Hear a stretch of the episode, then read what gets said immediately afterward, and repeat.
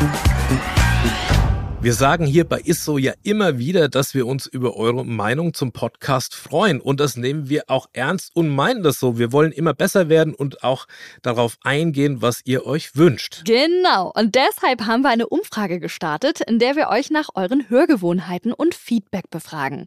Das Ganze dauert rund fünf Minuten, ist anonym. Und jetzt das Coolste. Für euch springt auch etwas dabei heraus. Unter allen Teilnehmenden verlosen wir dreimal AirPods der dritten Generation.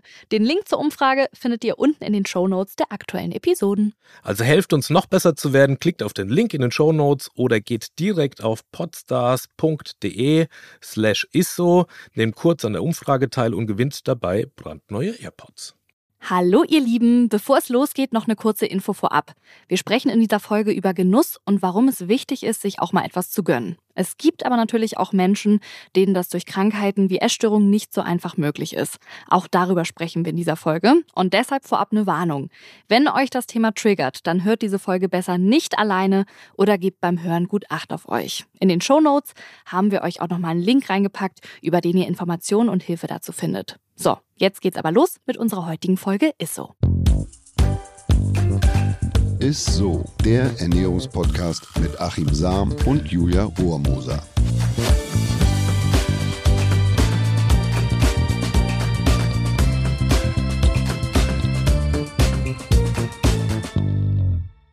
Hallo, ihr Lieben, herzlich willkommen zu ISSO, dem Ernährungspodcast mit unserem Lieblingsernährungswissenschaftler Oh, Achim Sam. Ave. Und mit unserer Lieblingsmoderatorin oder mit meiner Lieblingsmoderatorin Ja. Julia Rohrmoser. Wir können eigentlich mal so eine kleine Umfrage da starten. Ne? Wer ist eigentlich Lieblingsernährungswissenschaftler, wer ist Lieblingsmoderatorin? Ja. Dann wissen wir es dann Dann wissen wir es genau. wirklich, dann dürfen wir es aber dann natürlich auch nicht mehr, wenn es dann nicht so ist, auch nicht mehr so anmoderieren. Wenn es negativ ist, dann veröffentlichen Ja, wir es auch sagen. nicht. So liebe ich es auch.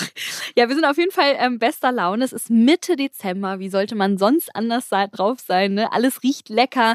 Überall gibt es Gebäck, es gibt Süßkram und so weiter und so fort. Also es ist ja nicht nur die schönste Zeit des Jahres, sondern auch irgendwo die verführerischste Zeit des Jahres. Und du hast wie jede Woche ein Thema mitgebracht, bei dem es um Ernährung geht. Heute mal rund um den Genuss. Finde ich richtig gut. Mhm. Warum genau dieses Thema heute?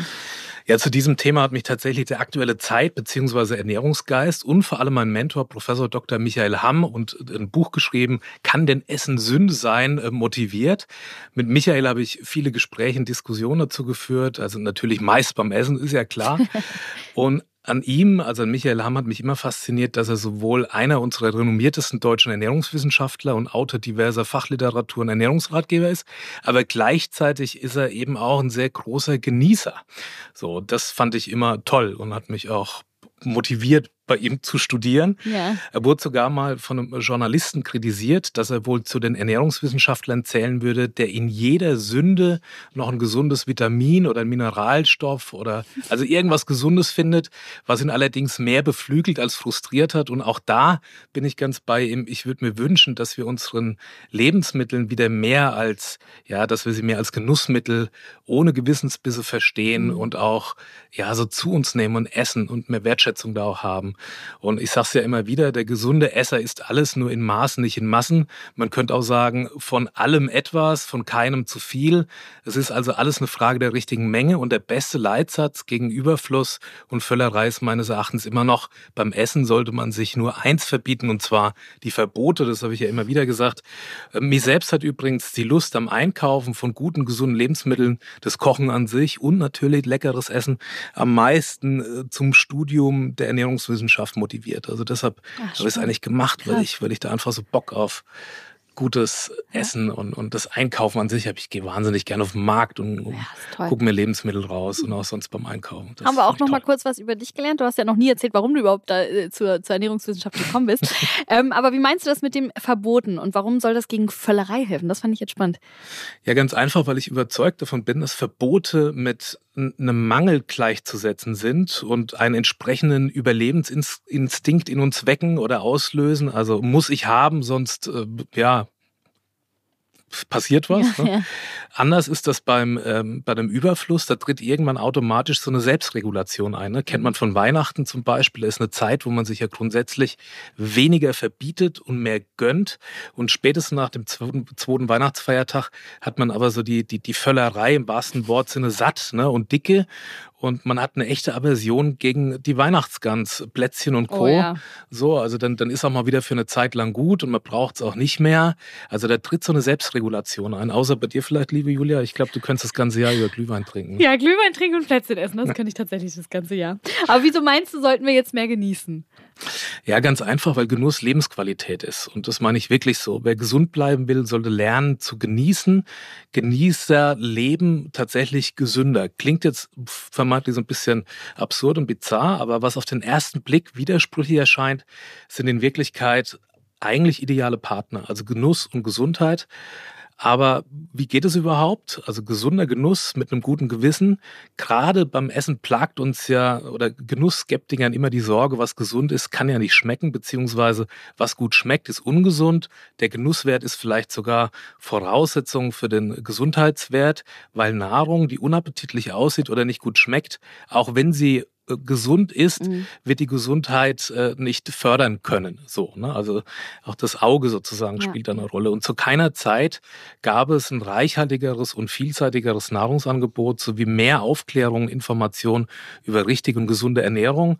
An sich ist es grundlegende Voraussetzung für die neue Einheit von Genuss und Gesundheit. Denn gesund genießen zu können, setzt Ernährungskompetenz oder kulinarische Intelligenz, einen weiteren Handlungsspielraum, schließlich Freiheit für die individuelle mhm. Lebensmittelauswahl mhm. voraus. So kann man das vielleicht beschreiben. Also man könnte sagen, ein Appell für den Genuss. Das hören wahrscheinlich jetzt sehr viele gerne. Aber mal andersrum gefragt, hat das denn richtig negative Auswirkungen, wenn ich auf Genuss beim Essen sozusagen verzichte? Also weil viele stopfen sich ja vielleicht mal ganz schnell einen Schokoriegel irgendwie währenddessen rein oder so mhm. und genießen die nicht. Also tatsächlich äh, verderben alte und neue, echte und vermeintlich Gesundheitsrisiken dem unglücklichen Esser nach wie vor den Appetit. Also kann man sich das Essen heute wirklich noch schmecken lassen, so mit Fragezeichen. Mhm. Sich beim Essen ständig Gedanken zu machen, beschert uns ähm, nicht automatisch ähm, Gesundheit. Das Gegenteil kann eintreten. Also so verbirgt sich beispielsweise hinter ähm, krankhaftem Gesundessen, ähm, das neuerdings ja quasi auch zu den Essstörungen zählt, Krankheitsbild, nennt man Orthorexia nervosa. Mhm. Und die ist verbunden mit einer übertriebenen Fixierung auch auf gesunde Lebensmittel und dem ungesunden Bemühen bei der Nahrung stets alles richtig zu machen. So, also dass man ja. immer irgendwie das Richtige auswählt. Also wenn du da in den Kühlschrank guckst, da mhm. liegen vermeintlich nur gesunde Lebensmittel äh, drin. Und dieses Bestreben führt beim Scheitern der selbst auferlegten quasi Esskontrolle einmal mehr dazu, beim Genießen ein schlechtes Gewissen und Schuldgefühle zu entwickeln. So, mhm. und das ist nicht gut. Genuss ja, wird dann wie so eine Pflichtverletzung, Gesundheitsgefährdung quasi zur Sünde und möglicherweise wird es dann auch als Sucht empfunden.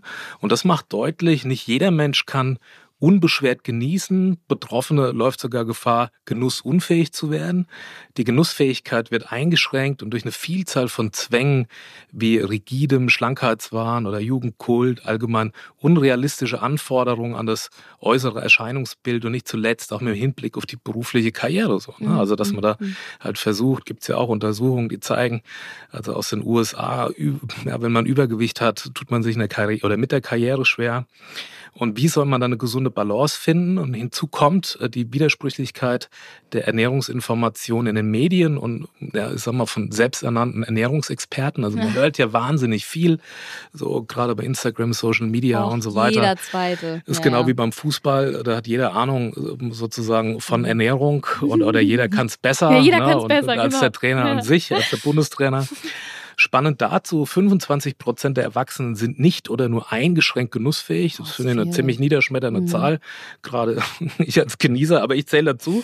Oder in einer groß angelegten Studie wurden Menschen befragt, auf was sie beim Essen Wert legen. Und haben fast 50 Prozent geantwortet, dass es eben gut schmeckt. Das ist äh, ja, zumindest ja. schon mal die Hälfte. Achtet darauf, dass es gut schmeckt, aber auch mit den anderen 50 Prozent. Ja, ne? Und wird der Begriff Essen allerdings durch Ernährung ersetzt, dann hat die kleine Änderung eine recht große Wirkung. Dann spielt Geschmack und Genuss nur noch eine untergeordnete Rolle.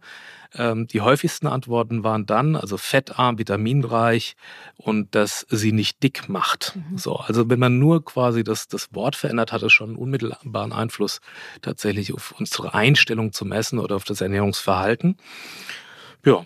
Also ich muss auch wirklich einmal ganz kurz sagen, ich finde das wahnsinnig spannend, auch dieses äh, Orthorexia nervosa. Ich glaube, ganz viele, die ich in meinem Bekanntenkreis habe, leiden darunter, ohne es, glaube ich, zu wissen. Weil wenn man dann mal in Anführungsstrichen cheatet und sagt, komm, ich esse jetzt mal einen schönen Schokokuchen oder so, dann sehe ich, wie die den nicht genießen, sondern gefühlt ja mit, mit schlechtem Gewissen da sitzen vor dem Schokokuchen mhm. und den essen. Und dann denke ich immer, na gut, dann isst ihn nicht, wenn, wenn du den nicht genießen kannst. Ne? Aber ja, finde ich auf jeden Fall wirklich spannend, dass es dazu auch einen Namen gibt, weil kann ich ja, meiner Freundin sagen. Das schlechte Gewissen ist da ja. halt ähm, stets mit so. Ne? Ja, das, das, ist eben die Gefahr dabei. Aber nur mal so, Essen ist eines der häufigsten Ereignisse des Lebens. Mhm.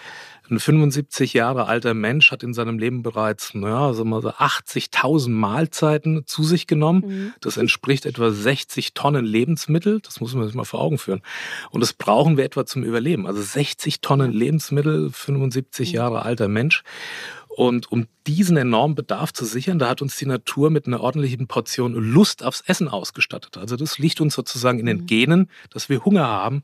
Das bedeutet im Umkehrschluss, für wen das Essen keinen Lustgewinn bedeutet, wer dem Essen also nichts abgewinnen kann, dem droht zumindest in der nahen Vergangenheit oder drohte in der Vergangenheit die, die mhm. Unterversorgung oder ja. gar Unterernährung und dann letztlich der Tod. Ne? Und deshalb also Aroma, Farben, Frische, guter Geschmack, das waren oder sind genussfördernde Faktoren, die gleichzeitig auch viele und gute Nährstoffe mit sich bringen. Also wenn was möglichst bunt ist, ne? also auch Eat ja. the Rainbow, ja. möglichst farbenfroh essen, also beispielsweise Vitamine, Mineralstoffe, sekundäre Pflanzen, Schutzstoffe oder Farbstoffe oder anders gesagt, bekanntlich essen unsere Sinne immer mit ja, oder das, das Auge ist mit, was ja, das Auge an Farben, der Geruchssinn an Duftstoffen, Zunge, Gaumen an Geschmacksstoffen wahrnimmt, leitet es ans Gehirn weiter und das dann zu den Organen und die mit der Verdauung in Verbindung stehen für Verarbeitung, Ausnutzung, letztlich aber auch äh, Verträglichkeit der Nahrung wichtige Anweisungen erteilt.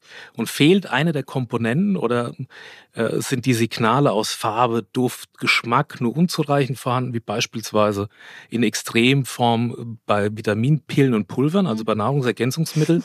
Da fehlt das ja sozusagen gänzlich dann wird die gesamte Sinneswahrnehmung ärmer und der Genuss ist geringer und somit werden die Essgelüste nicht ausreichend befriedigt und das kann dann tatsächlich zu Heißhunger, Essanfällen führen und unter anderem deshalb ist es auch so wichtig, möglichst vielseitig bunt und mit Genuss und Zeit zu essen.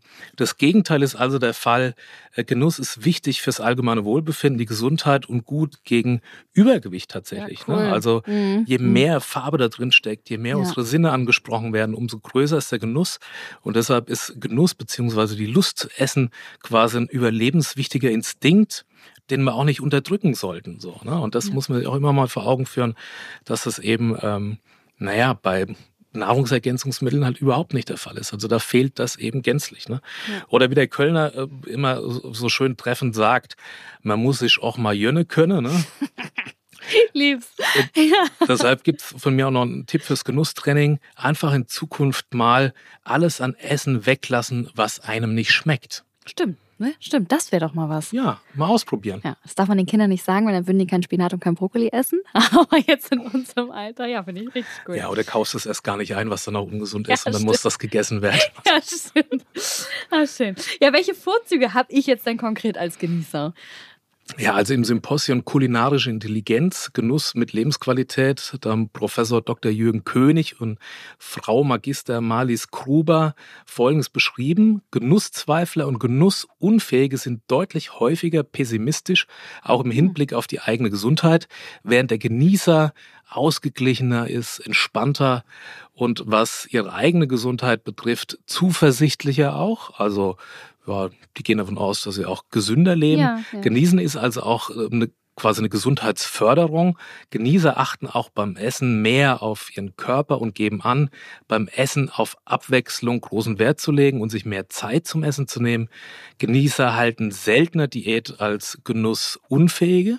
Ne, also das steht auch eng in dem Zusammenhang mit Orthorexie, also dieses zwanghafte, ja, Äh, sich gesund zu ernähren und figurfreundlich. Und diese Tatsache ist besonders wichtig vor dem Hintergrund, dass mit zunehmender Häufigkeit von Radikaldiäten oder Nulldiäten das Körpergewicht steigt. Genießer haben die bessere Chance auf ein Normalgewicht und wählen beim Essen bewusster aus. Sie achten deutlich mehr darauf, dass Lebensmittel qualitativ hochwertig, naturbelassen, frisch sind und äh, Lebensmittel sollten gut schmecken und nach dem regionalen und saisonalen Angebot ausgewählt mhm. werden. Außerdem sollten die Lebensmittel einen hohen Anteil an Vitaminen, Mineralstoffen ausweisen. Die Schlussfolgerung war daraus, Genießen und gesundes Essverhalten gehen quasi Hand in Hand. Denn wer es versteht zu genießen, ist automatisch gesünder im Sinne von abwechslungsreich, maßvoll, in Ruhe, nicht hektisch, nicht ja, unterwegs, ja. nicht nebenbei und profitiert also von den seelischen Auswirkungen und fühlt sich rundum wohler. So. Und ja, die Frage ist, was hindert uns also daran, äh, alle insgesamt äh, zu dem Volk von Genießern zu werden? Nun, genießen geht einfach nicht nebenbei. Genuss ist nicht unbegrenzt möglich und dadurch äh, von bloßem Konsum eben zu unterscheiden wie der Genussforscher Dr. Lutz herausstellt, nicht die Quantität soll im Mittelpunkt stehen, sondern die Qualität, also dass man mehr darauf achtet. Das finde ich ja sowieso ist eher so ein Leitding. Ne? Und wenn man Lebensmittel liebt und, und drauf guckt und schaut, ähm, was man da kauft, dann kann man es auch mit mehr Genuss letztlich essen. So, und hier schließt sich sozusagen der Ernährungskreis wieder. Also der gesunde Esser ist eben alles nur in Maßen, nicht in Massen. Oder anders gesagt, von allem etwas, von keinem zu viel. Und beim Essen sollte man sich nur eins verbieten, wie ich ja immer sage. Und das sind die Verbote. Sehr schön. Schöner Schlusssatz. Dafür steht ja auch irgendwie unser Podcast. Bedient euch bei unseren Tipps also wie bei einem guten Buffet und genießt das mal so richtig. Weil das heute ähm, gut zu unserem Thema passt, würde ich als Highlight der Woche gerne nochmal hören, ähm, wo du so ein richtiger Genießer bist. Das Highlight der Woche. Ja, also ich liebe tatsächlich die gute alte deutsche Hausmannskost. Ah. So, das ist, äh, bin ich ein großer Fan oh, ja. von. Ich bin früher zu meiner Grundschulzeit echt wenig gelaufen, aber wenn meine Oma Apfelpfannkuchen mit selbstgemachtem Apfelmus oder krause Klucke gekocht hat, mhm. äh, die wir bei uns im Wald gefunden haben, so ein Pilz, ne, so ein Pilzgericht ah, draus gemacht. Mhm. Sensation, da bin ich gerannt. Da bin ich echt. also schnell konnte man gar nicht gucken wahrscheinlich. Also mein alter Sportlehrer hat mich selten zum Rennen gebracht, aber meine Oma, wenn es was Leckeres zu essen gab, äh, dann tatsächlich tatsächlich. Ich bin mhm. auch ein großer Fan von Matthias Hausfrauenart mit Bratkartoffeln von meiner Schwiegermutter lecker, ja. Edeltraut gemacht oder von Mamas Kotelett mit Spitzkohl esse ich auch mein Leben oh, gern. Auf. Futtern wie bei Muttern halt. Aber ich könnte mich tatsächlich auch äh, können mich in die Senfeier setzen, sozusagen, die mein Vater immer macht. Auch total lecker. Oder Königsberger Klopse gut, Rouladen. Oh, jetzt laufen wir uns hier allen das Wasser Oder Auch so traditionelle Mehlspeisen finde ich auch super. Ganz einfaches Essen, aber sowas wie Wasserspatzen kennt man vielleicht Was nicht. Sind so, das sind eigentlich so Mehlklöße, die man dann isst mit so einem Versemmelbrösel und dann gibt es entweder Apfelmus dazu oder es gibt so eine, so eine Art Zwiebelsoße, ah, kann man ah, beides okay. machen. Oder Kartäuser Klöße hat es bei uns früher immer gegeben mit so einer fränkischen Weinschaumsoße. Total lecker. Arme Ritter mit mit Vanillesoße und so weiter und so weiter. Aber das Ding ist, dass man sich bei der Hausmannskost halt immer, ja, ein schlechtes Gewissen macht. So, ne? Also, okay. dass, dass man immer denkt, das ist sehr deftig ja, und äh, genau. sehr gehaltvoll, sehr schwer. Und ähm, da ist das schlechte Gewissen halt meistens mit. Man muss dazu sagen, früher wurden ja die Gerichte gemacht, dass man auch viel Energie hatte, weil man eben nicht diese Snackkultur hatte, mhm. zwischendrin mal was isst, sondern der ging mal raus auf den Acker und musste dann auch richtig mal lochen. Und dazwischen hat man einfach nichts gegessen. Und da war es mhm. einfach wichtig, dass man ordentlich gefuttert hat. Ja. Und äh, aber das ist in den meisten Fällen ist es gar nicht unbedingt so, dass es mehr Energie enthält. Deshalb ist es wichtig, dass man das gute Gewissen sich wieder mehr so reinholt. Ne? Also nicht das schlechte Gewissen, sondern wie wir eben gelernt haben, ähm, dass man das auch mit Genuss isst und ja. die Liebe wertschätzt, die auch da drin steckt in so einer guten Hausmannskost. Das ist es nämlich, ja. Und deshalb mein Tipp, äh, dem Kind einfach doch mal einen anderen Namen geben. Na, also, dass man nicht Hausmannskost sagt, sondern es ist Comfort Food oder Good Mood Food. So quasi also an, auf gut Deutsch Seelenfutter. Das klingt a gesünder. Unser Gewissen ist beruhigt und wir können mit äh, das gute Essen mehr genießen tatsächlich. Also einfach mal ja. nicht so, boah, dieses deftige Hausmannskost im Kopf haben, sondern ich gönne mir da was, was mit viel Liebe gekocht ist, mit Liebe eingekauft ist, wo man auf die Zutaten ja. Wert legt. So trickst man die eigene Psyche ein bisschen aus. Finde ich schön. Und isst das dann auch mit mehr Genuss. Wow, eine sehr, sehr schöne Folge. Zum Abschluss erfasse ich nochmal die wichtigsten Punkte zusammen. Also Genuss ist auf jeden Fall Lebensqualität und sich auch mal was zu gönnen, ne, ist sogar gut für unsere Gesundheit, denn wer genießt, ist in der Regel bewusster und auch gesünder. Andersrum ist das ständige Unterdrücken von Genuss beim Essen sogar schädlich für uns, wie man bei einigen Essstörungen sieht. Der generelle Tipp ist einfach alles in Maßen und nicht in Massen. So ist es. Sehr gut. Und jetzt, äh, Achim, deshalb nochmal in Richtung Weihnachten kann man sagen, gönnt euch, oder? Ja, bitte, bitte. Nur Verbote sind verboten und ihr wisst ja alle, das Gewicht wird zwischen ja, nicht zwischen Weihnachten und Neujahr gemacht, sondern zwischen Neujahr und Weihnachten. Genau.